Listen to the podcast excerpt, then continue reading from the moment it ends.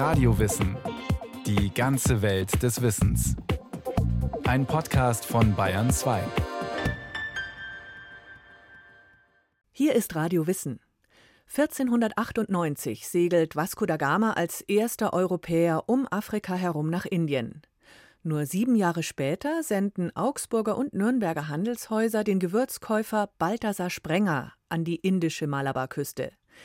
Die Reise mit der portugiesischen Indienflotte ist die erste deutsche Seefahrt dorthin, wo der heiß begehrte Pfeffer wächst. Indien. Wo Pfeffer, Kurkuma, Kardamom, Nelken, Zimt gedeihen. Wo kostbare Harze, Hölzer und Arzneien wachsen. Wo Rubine, Smaragde, Diamanten, Perlen, Gold in Fülle überfließen. In der Antike schaffen Karawanen den verschwenderischen Reichtum des Orients aus den Tiefen Arabiens, aus China, Persien, Indien zu den Umschlagplätzen am östlichen Mittelmeer und in die Zentren der alten Welt. Ab dem 10. Jahrhundert bringen vorwiegend italienische Großimporteure die Ware von Alexandria per Schiff nach Venedig und Genua, wo sie Käufer aus allen Winkeln Europas findet. Um die Mitte des 15. Jahrhunderts sperrt das Osmanische Reich die uralten Handelsstraßen. Die neue Großmacht hat Konstantinopel erobert, beherrscht Anatolien und den Balkan, rückt über Syrien gegen Ägypten vor und kontrolliert nun den Zugang zum Orient. Mit weitreichenden Folgen, wie der Wirtschaftshistoriker Maximilian Kalus erklärt. Die Osmanen wollen die Christen von den asiatischen Gewürzen gewissermaßen komplett abschneiden. Das gelingt auch eine Weile, bis sie dann selber merken, dass dieser Handel verdammt lukrativ ist und sie deswegen selber mitmachen. Auch im Mittelmeer versucht das Osmanische Reich, die abendländische Konkurrenz aus dem Geschäft zu drängen. Die Sicherung der Warenströme und Profite lässt den europäischen Großimporteuren nur eine Chance. Sie müssen neue Lieferwege erschließen und selbst in Asien einkaufen. Aber wie? Die Landroute fällt aus. Bleibt nur der Seeweg. Doch niemand weiß, ob und wo ein Weg um Afrika herum nach Osten führt. Die Portugiesen wagen es trotzdem. Seit 1418 rüstet die Krone zahllose Expeditionen aus, die sich Fahrt um Fahrt an der Küste Westafrikas vortasten. Eine zentrale Behörde trägt den ständig erweiterten Wissensschatz über Küsten, Winde, Strömungen, Gezeiten, Untiefen und Ankergründe zusammen, der Portugals goldenes Zeitalter befeuert. Wozu die Mühe? Warum steckt ein kleines Land wie Portugal so viel Geld und Ausdauer in beschwerliche Entdeckungsfahrten mit unsicherem Ausgang? Aus Wissbegier und Missionierungseifer? Maximilian Carlos hat die Strukturen und Akteure des Orienthandels der frühen Neuzeit erforscht und hält ein anderes Motiv für ausschlaggebend. Natürlich werden religiöse Gründe vorgeschoben. Da geht es immer auch um Christianisierung, aber ganz am Ende des Tages geht es um den schnöden Mammon. Am Ende geht es ihnen sicher um Gewinn. Anders gesagt, die Beseitigung des italienischen, osmanischen und asiatischen Zwischenhandels im Gewürz- und Orientgeschäft ist portugiesische Staatsräson. Das ist ein klassischer Verdrängungswettbewerb. Wenn ich das selber mache, greife ich den Gewinn ab. Egal wie teuer das am Ende dann auch in Europa ist, ich schöpfe 100 Prozent des Gewinns ab. Und das ist ja der Deal, den die Portugiesen versuchen zu machen.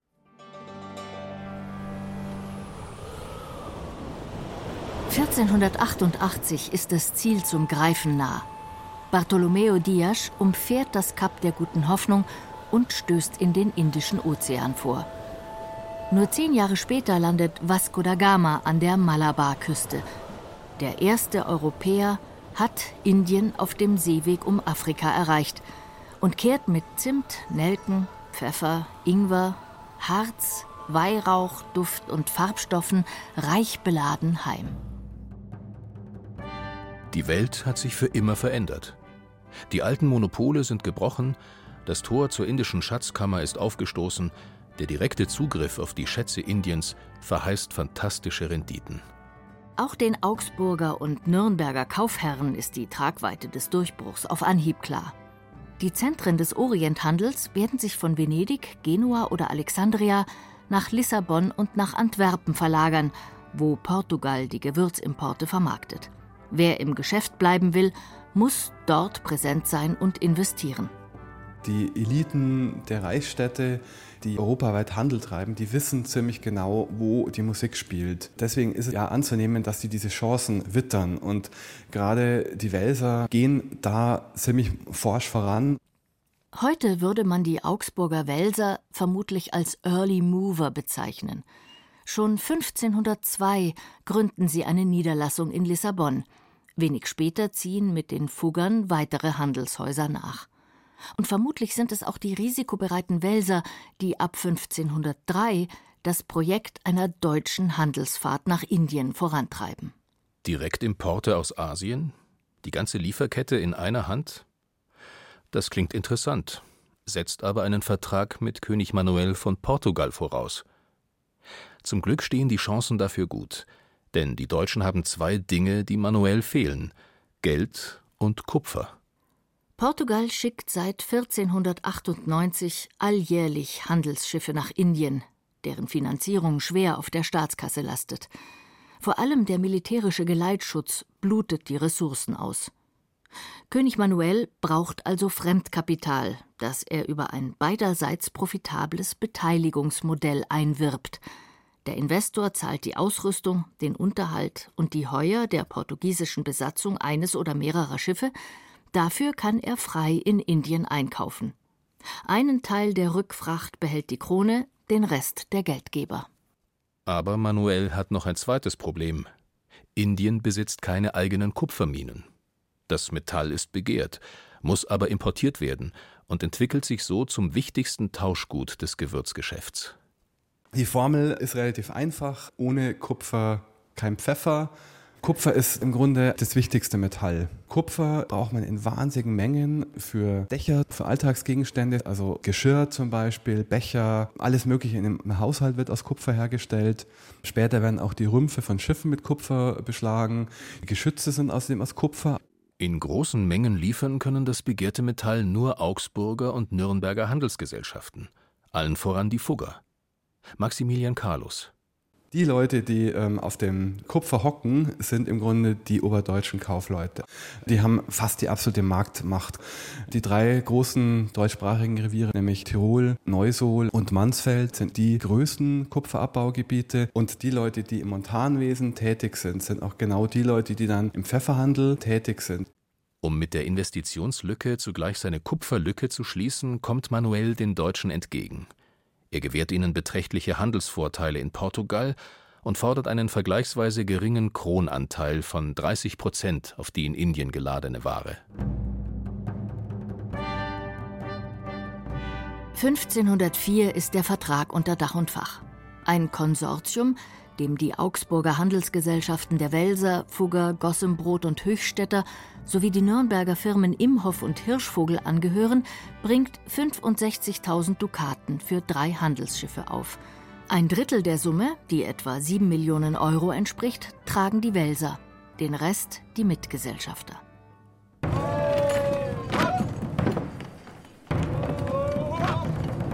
»25. März 1505.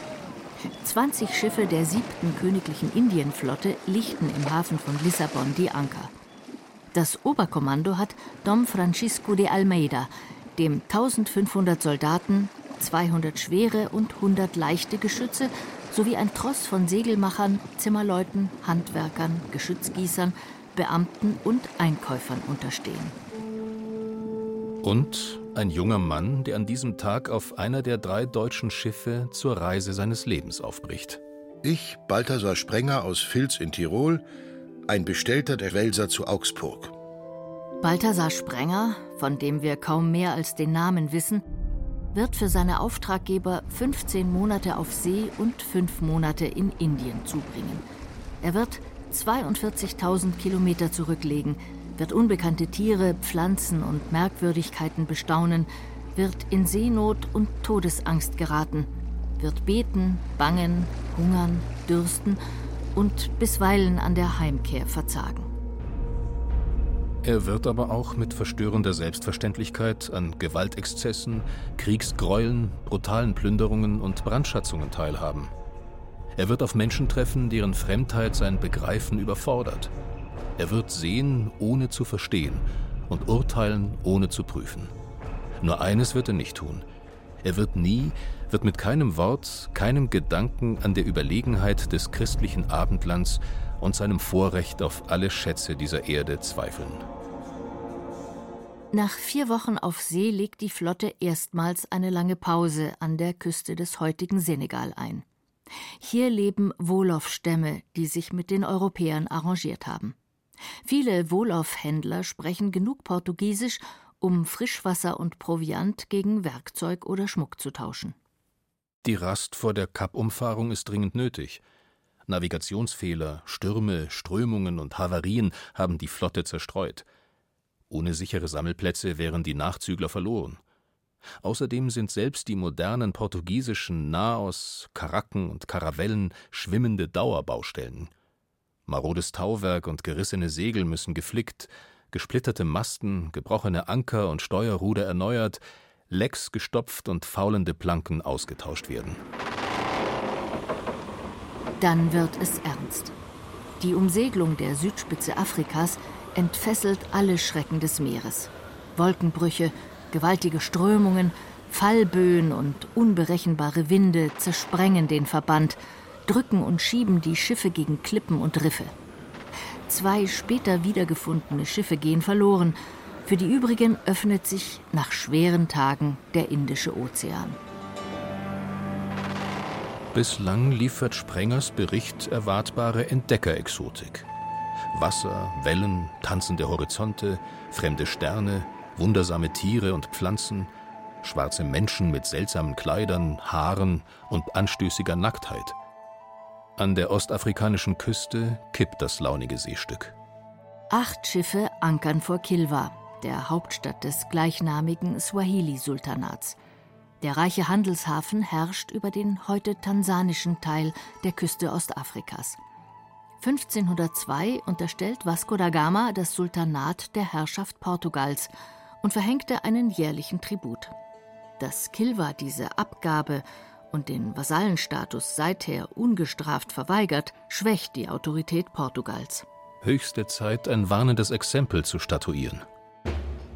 Am Morgen des 24. Juli 1505 künden Kanonenschüsse ein blutiges Lehrstück an. 500 Bewaffnete stürmen den Palast des Sultans, der inzwischen geflohen ist, und die Stadt einer so raub- wie mordlustigen Soldateska überlässt. Balthasar Sprenger ist, unklar ob als Zeuge oder Täter, in den Überfall verwickelt. Da fuhren wir hin mit ganzer Macht zu der Stadt und schossen etlich Heiden tot, plünderten und fanden große Schätze von Gold, Silber, Perlen, Edelsteine sowie kostbare Kleidung. Von Skrupeln keine Spur. Auch als Generalkapitän Almeida kurz danach das feindliche Mombassa belagern, angreifen, plündern und bis auf den Grund niederbrennen lässt, billigt Sprenger die zügellose Gewalt. Was hier geschieht, ist Ausfluss der Gewissheit, gemeinsam einer überlegenen christlichen Zivilisation anzugehören, die einen universalen Herrschaftsanspruch begründet. Durch Gottes Vorsehung blieb mancher Heide tot. Wir eroberten und besetzten die Stadt mit großem Frohlocken, dankten dem Allmächtigen und begannen zu plündern und fanden unsagbar große Reichtümer. Amen. Die siebte Indienarmada von 1505 bis 1506 unter Francisco de Almeida ist keine Entdeckungs- und noch nicht einmal vorrangig eine Handelsfahrt. Sie ist eine brutale Inkasso- und Strafaktion. Die Demonstration militärischer Macht soll Widerstände brechen, Aufwiegler züchtigen, Nachahmer schrecken und allen zeigen, wer an den afrikanischen Küsten und im Indischen Ozean künftig das Sagen hat. Dabei verzichtet Portugal, trotz massiver Militärpräsenz, auf die Eroberung geschlossener Herrschaftsräume. Die expansive Strategie setzt vorerst auf die Sicherung des Seewegs und der Logistikkette, durch befestigte Faktoreien, die den Armadas als Brückenkopf, als Waren- und Ausrüstungslager, als Nachrichtenbörse, Herberge und Servicezentrum dienen. Welche Mittel der Generalkapitän einsetzt, um seine Ziele zu erreichen, ist ihm überlassen. Er kann Freundschafts- und Bündnisverträge schließen, notfalls aber auch Gewalt anwenden. In Westafrika gibt es hochentwickelte Kulturen, Königshäuser. Da müssen sich die Portugiesen entsprechend mit den Eliten dort auch arrangieren. Malindi ist der letzte ostafrikanische Halt vor der Überfahrt nach Indien. Im geschützten Hafen des muslimischen Stadtstaats kann die Armada gesichert ankern, Vorräte auffrischen, Schäden ausbessern, auf vermisste Schiffe warten. Dafür sorgt ein Beistandsvertrag auf Gegenseitigkeit. Der König gewährt das Aufenthaltsrecht, Portugal verspricht Schutz vor dem aggressiven Nachbarn Mombasa. Entsprechend freudig nimmt man die Nachricht vom Untergang des Rivalen auf. Der König war es zufrieden, dass wir die Stadt gründlich verwüstet, ausgeraubt und eingeäschert haben. Ende August stechen 15 überholte und bestens proviantierte Schiffe in See. Nach 16 Tagen und 4000 Kilometern über offenes Meer ist die Passage geschafft. Die Flotte steuert zunächst die menschenleere Insel Angediva vor der Malabarküste an. Während die Nachzügler eintreffen, errichten Bautrupps ein Fort nebst Kirche aus mitgebrachten Fertigbauteilen. Ende Oktober steht die Festung.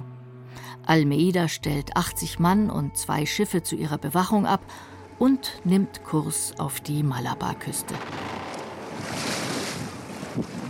Im Südwesten des indischen Subkontinents treffen die Portugiesen auf eine verwirrende Vielzahl, meist muslimisch, bisweilen hinduistisch geprägter Königreiche, Fürstentümer und Stadtstaaten.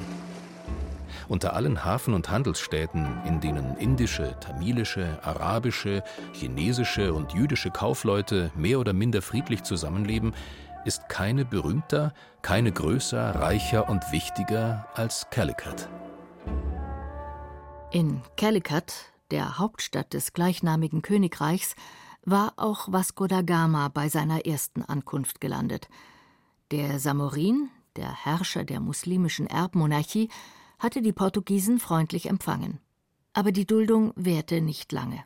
Die Neuankömmlinge treten derart aggressiv und herrisch auf, dass sie zuletzt einen vollständigen Boykott seitens der eingesessenen Händler provozieren.